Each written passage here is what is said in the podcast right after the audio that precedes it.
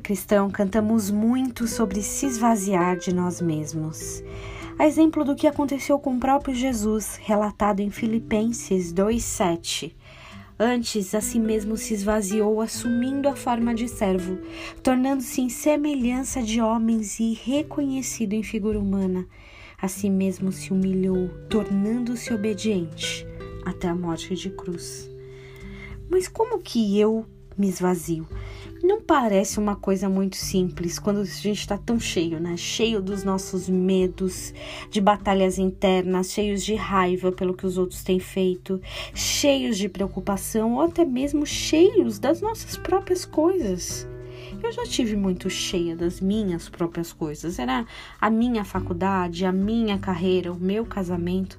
Tão cheia assim, era difícil se esvaziar. Eu chego até a pensar que nós mesmos, com as forças que temos, não vamos conseguir fazer isso. Então, como eu consigo continuar cantando essas lindas canções sobre esvaziar? Pode até parecer contraditório, mas nos esvaziamos à medida que nós somos cheios da palavra e do Espírito. Quando vamos deixando a palavra entrar e transformar nossa existência, também nos esvaziamos. À medida que eu leio tanto, repito tanto e acredito tanto que Deus me ama, eu me esvazio da insegurança de ser rejeitado.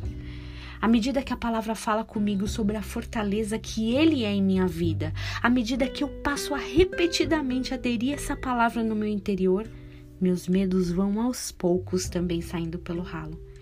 E não dá para se enganar achando que a tarefa de se encher de Cristo e se esvaziar de nós mesmos é um ato único e perfeito. Não.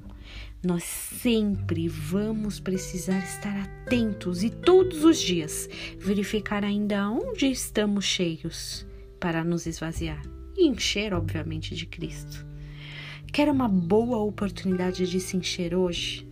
Às 18 horas tem culto online do Ministério Verbo Vivo, tanto no Facebook como no YouTube. Se você puder ouvir a palavra de Deus, eu tenho certeza que será maravilhoso. Que você tenha um dia abençoado em nome de Jesus.